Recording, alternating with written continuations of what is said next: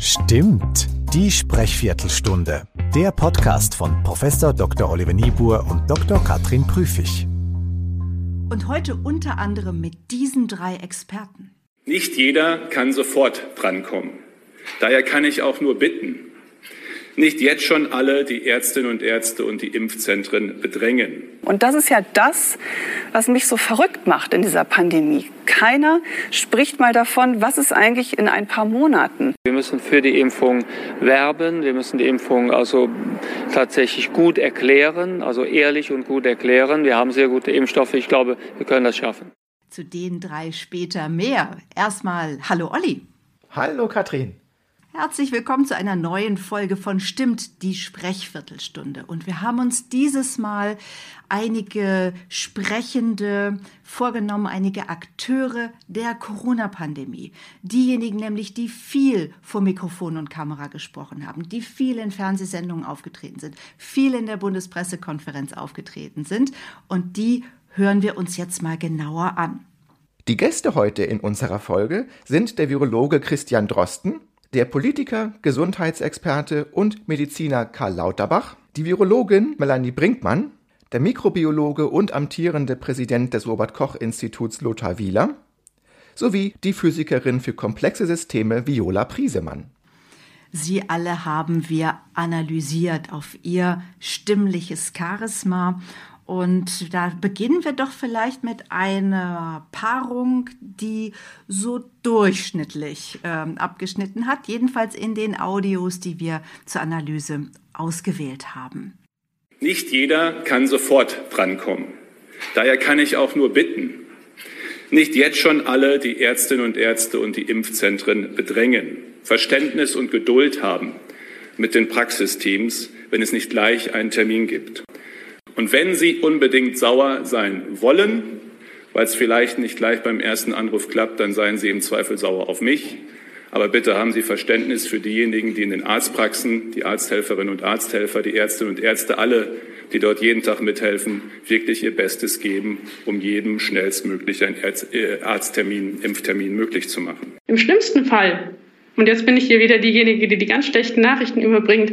Ähm, Im schlimmsten Fall entwickelt sich eine Variante, die uns zwingt, mit dem Impfen bei Null wieder anzufangen. Und zwar etwa im Sommer im Zweifel. Nämlich dann, je mehr Menschen geimpft werden, und wenn wir da gleichzeitig eine hohe Inzidenz haben, dann züchten wir uns hier lokal in Deutschland diese Escape-Varianten. Für Viola Priesemann haben wir einen Charisma-Score von 45,1 bestimmt.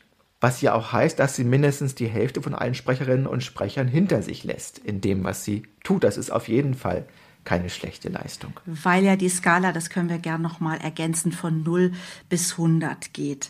Also ich habe bei Frau Priesemann eine gute Struktur auch gehört an vielen Stellen, jetzt auch in anderen O-Tönen. Sie sagt zum Beispiel, drei Kernprobleme sind. Und ich finde, so eine Struktur macht es schon erstmal immer recht eingängig. Mir ist auf jeden Fall aufgefallen, dass sie ein gutes Sprechtempo hat. Wir hatten auch schon mal über Sprechtempo gesprochen. Da dürfen ja die Damen nicht ganz so schnell sein wie die Herren. Das ist wirklich hier gut gelungen. Ähm, wir haben eine sehr, sehr variable Intonation fast ein bisschen viel. Das kostet sie nämlich ein paar Punkte, weil sie ab und zu in die, in die Kopfstimme wechselt. Wenn sie dann auch mal am Satzende hochgeht, dann geht es meistens relativ weit rauf. Das klingt gut ähm, bei dir. ja, nur vielleicht ein bisschen arg weit hoch in dem Fall. Ähm, aber ansonsten ist das natürlich auch eher positiv äh, zu vermerken. Wir haben im Bereich der Stimmqualität ein paar Defizite und sie ist ein bisschen zu hoch in ihrer Stimmlage. Aber ansonsten ist es eine wirklich gute Leistung. Ich habe äh, Viola Priesemann in digitalen Interviews gesehen und da ist mir Folgendes aufgefallen. Sag mir bitte, ob das sich auf die Stimme auswirkt. Äh, Im digitalen Setting ist es ja wichtig, dass die Kamera auch annähernd auf Augenhöhe ist.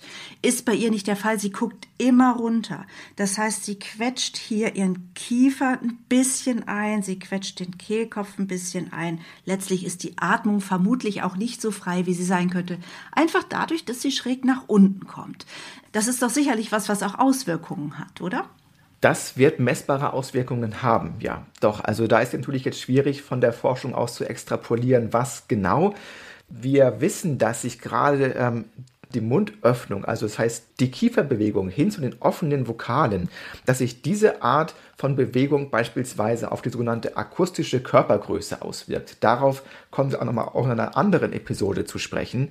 Und das ist in der Tat auch neben den bereits genannten Dingen ein Wert, wo sie etwas unterdurchschnittlich ist. Und ich könnte mir vorstellen, dass das eine Frage der Kopfhaltung ist, die einfach dann ähm, die Kieferöffnung zu einem wirklich offenen Vokal hin behindert. Ja, also der Rat ist ganz klar, Webcam auf Augenhöhe, geradeaus gucken, freies Kinn und eben auch schöne freie Artikulation. Lass uns zum Bundesgesundheitsminister wechseln. Jens Spahn liegt mit Viola Priesemann so im gleichen, im gleichen Feld sozusagen. Genau. Und das, obwohl er auch in einigen Punkten eigentlich deutlich schlechter ist. Aber er hat eben woanders seine Stärken hier. Ähm, seine Stärken liegen in dem Tonhöhenumfang. Der ist gut. Der beträgt nämlich fast zwei Oktaven hier in dem Falle, in dem wir haben. Auch von der Pausendauer, von der Strukturierung her ist das keine schlechte Leistung, die wir hier gemessen haben. Äh, wo wir Defizite hier erkennen, ist, zumindest in diesen Bereichen jetzt, zeigt er Probleme ähm, im Landen der Botschaften, wie du es immer so schön sagst. Also das, was wir als den finalen Fall bezeichnen, das kommt hier einfach nicht stark genug raus. Das heißt also, das Projizieren von Selbstbewusstsein, von Durchschlagskraft in den Äußerungen. Ja.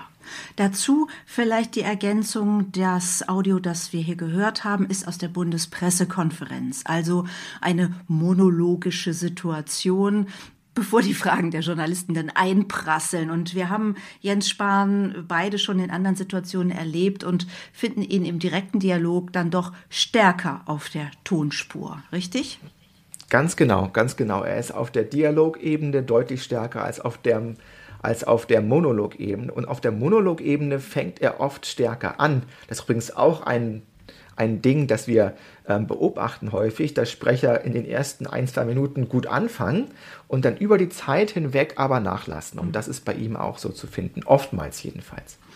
Dann lass uns doch auf der Skala uns weiter vorarbeiten. Wir haben jetzt mit einem Paar begonnen, das von den Werten her in dieser Auswahl am schwächsten war. Jetzt kommen wir zum Mittelfeld und äh, das wird interessanterweise beherrscht von Karl Lauterbach und Christian Drosten. Wir hatten ja jetzt gerade in den letzten Wochen diese ständigen Attacken auf die epidemiologischen Modellierer, die vollkommen fehlgeleitet waren. Und ich denke, dass diejenigen, die diese Attacken ausüben, auch genau wissen, was sie da machen. Hier geht es ja nicht um, um eine Wettervorhersage, sondern es geht um die Modellierung von Szenarien. Es gibt ein weit verbreitetes Missverständnis in der Bevölkerung. Diejenigen, die also mit den 70 Prozent arbeiten und sich nicht impfen lassen wollen, die denken, dass die 30 Prozent Ungeimpfte später nicht infiziert werden. Das stimmt aber nicht, sondern das exponentielle Wachstum, das also ebbt ab nach 70, 80 Prozent Geimpften, aber die anderen infizieren sich danach auch, nur nicht mehr so schnell. Das hätte ich wirklich nicht gedacht, dass Karl Lauterbach beim Charisma-Score besser abschneidet als Jens Spahn. Woran liegt das? An einer ganzen Reihe von Faktoren. Also zum einen ist es so, dass natürlich auch er schwankt in der Leistung. Ähm, wir haben bei Jens Spahn ja auch schon gesagt, er könnte besser sein. Bei Klauterbach ist es so, dass er auch schlechter sein könnte, durchaus. Aber wir haben hier eine bessere Tonhöhe. Äh, die ist nämlich etwas leicht angehoben. Äh, wir haben eine etwas lebendigere Intonation, was gerade an den Betonungen und an den Satzenden liegt. Da ist er also etwas lebendiger. Und wir finden ein etwas, aber wirklich um ein Hauch besseres Sprechtempo tatsächlich. Mhm. Also ich finde ihn sehr, sehr schnell und ich finde ihn auch sehr nasal. Gibt es dafür ja. Äh, da eine Erkenntnis? Ja, das ähm, tatsächlich, das hängt auch miteinander zusammen. Also die, das empfundene Sprechtempo hängt mit, mit einer ganzen Reihe von Faktoren äh, zusammen. Und die Nasalität ist jetzt ein Aspekt, den wir hier so direkt jetzt nicht messen. So, ähm, also das heißt, er hat ja auch so ein bisschen Zittern in der Stimme. Auch das kommt natürlich jetzt hier nicht optimal aus unseren Messungen raus. Äh, und auch die Nasalität ist zwar repräsentiert, ist aber eigentlich in der Körpergröße bei uns mit repräsentiert. Und da ist er in der Tat schlechter als Jens Spahn. Mhm. Lass uns die Skala weiter nach oben klettern mit Christian Drosten. Wir haben ihn eben gehört. Ich persönlich höre ihn gerne. Ich finde sein Sprechtempo auch angenehm. Ich zuck nur manchmal, wenn er von epidemiologischen Modellierern spricht oder von Lokalität, dann sind wir auf der inhaltlichen Ebene doch hu, ganz schön anspruchsvoll unterwegs. Aber ich glaube, er verkauft es gut. Er hat nämlich eigentlich eine sehr gute Betonungsvariation. Er hat ähm, von der Stimmlage, gut, könnte er ein wenig weiter raufkommen, um die Leute auch ein bisschen mitzureißen. Das ist so ein Aspekt, der ihm fehlt. Das hat auch was mit dem geringeren Anteil an emphatischen Akzentuierungen zu tun, wo wir ebenfalls bei Lauterbach ein paar mehr sehen. Aber man muss sagen, also letztendlich ist er eine ganze Hausnummer größer. Wir reden hier von einem Score von 54,3 für, für Karl Lauterbach gegenüber einem Score von 69,6 von Christian Drosten. Das sind fast 15 Punkte. Und das ist auf jeden Fall auch ein hörbarer Unterschied zugunsten von, von Christian Drosten.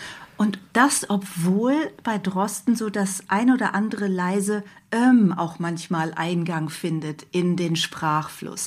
Das heißt, so kleine Füllgeräusche, Planungsgeräusche tun dem Charisma erstmal nicht so weh, oder? Richtig. Sie tun dem Charisma nicht weh, sogar ganz im Gegenteil. Sie sorgen eigentlich dafür, dass man authentisch wirkt. Also hin und wieder eine leichte Unflüssigkeit wirkt nicht abgelesen, wirkt nicht vorbereitet und dementsprechend, sagen wir mal, weniger manipulativ. Und er macht sie auch schön kurz. Es ist nämlich auch ein Unterschied, ob ich sowas sage wie und ähm, dann haben wir das gemacht oder und äh, dann haben wir das gemacht. Ne? Ja. Das ist ein deutlich längeres sind, R und das sind wesentlich mehr. Kurz und sie sind leiser tatsächlich, ja. Richtig. So, und ich freue mich jetzt richtig auf unser Spitzenduo. Wohlgemerkt akustisches Charisma. Wir sind ja gar nicht inhaltlich unterwegs, könnten das auch in weiten Teilen wirklich inhaltlich nicht so beurteilen. Lass uns auf die beiden Top-Performer hier gucken. Das sind Lothar Wieler und Melanie Brinkmann. Klar ist, wir müssen jetzt handeln, jetzt auf allen Ebenen und natürlich auch besonders auf der Ebene der Entscheider. Wir müssen unsere Kontakte jetzt reduzieren, Infektionsketten jetzt unterbrechen und damit Menschenleben und die Gesundheit von vielen retten. Und dass wir beim Impfen vorankommen, das ist sehr gut. Aber es werden eben noch viele mehrere Monate auf ihre Impfung warten müssen, darunter unter anderem auch Kinder. Testen allein reicht nicht. Das mhm. haben uns Beispiele gezeigt. Österreich hat es versucht. Österreich hat immer noch bei hohen Inzidenzen geöffnet, hat die Zahlen tatsächlich auch ganz gut unten halten können eine Zeit lang. Aber es ist ihnen nicht nachhaltig gelungen. Und das ist ja das, was mich so verrückt macht in dieser Pandemie. Keiner spricht mal davon, was ist eigentlich in ein paar Monaten. Mhm. Ich werde doch mit der Strategie, die wir gerade fahren, in einem Dauerlockdown für den Rest des Jahres, wenn ich Pech habe, mich befinden. Das finde ich wirklich stark von Melanie Brinkmann. Sie ist hier in dieser Situation in einer Talkshow, Maybrit Illner. Das macht sie auch nicht jeden Tag. Und trotzdem lässt sie sich nicht hetzen. Ich finde, sie spricht schön akzentuiert, es ist eine einfache Sprache, es ist strukturiert. Also sie ist für mich eine Frau, der ich gerne sehr lange zuhöre. Absolut. Natürlich ist bei 80,2 noch ein kleines bisschen Luft nach oben, aber das sind nachher wirklich Feinheiten, an denen man nur noch hier und da ein wenig schleifen muss. Ihr Sprechtempo ist exzellent, ihre Pausensetzung ist exzellent, sie hat diese emphatischen Akzentuierungen hier und da, sie kommt mit ihrer Stimme extrem weit runter. Also da gibt es wirklich nichts zu meckern. Und bei Lothar Wieler gibt es wahrscheinlich noch weniger zu meckern. Ich fand es ja schon gut, dass er es schafft, in der Bundespressekonferenz aufrecht zu sitzen. Das scheint dort, ja, nicht lachen, das scheint dort bei den Sitzmöbeln oder bei dem Pult schwierig zu sein. Regierungssprecher Seibert und viele andere, die hängen über dem Tisch irgendwie schief und eben auch mit einer Auswirkung auf die Stimme. Und Lothar Wieler schafft es jetzt erstmal da, vernünftig präsent zu sitzen. Was ist dein Blick? Was sagt dein Ohr? Also ich höre ihn auch aufrecht, wenn man das so überhaupt sagen kann. Und es sind wirklich Feinheiten, über die wir hier reden. Wir haben einen Charisma-Score von 83,8, 2,1 Punkte ähm, mehr als Frau Brinkmann und das ist tatsächlich wenig. Also wir reden hier beispielsweise über einen Unterschied im Tonhöhenumfang, also in der Differenz zwischen wie tief und wie hoch ich eigentlich komme mit der Stimme von ungefähr einem Halbtonschritt, also eine Taste auf dem Klavier. Das ist dann unter Umständen auch schon schwierig zu hören. Wir müssen sogar eigentlich zugunsten von Frau Brinkmann mal sagen, dass wir sie eigentlich mit einer konstant guten Leistung immer gefunden haben, während es bei Herrn Wieler vielleicht stimmlich mehr schwankt als in seiner Körperhaltung. Also wenn er immer aufrecht sitzt, ist es zumindest so, dass, dass er nicht immer den gleich hohen Score bei uns erzielt. So, und mit Blick auf die Uhr machen wir jetzt einen ganz schnellen gemeinsamen Abgang, danken euch fürs Zuhören und geben euch nur noch schnell die E-Mail-Adresse für euer Feedback, eure Ideen und eure Anregungen mit. Das ist podcast.charismatischer.de und wie immer bleibt gut gestimmt.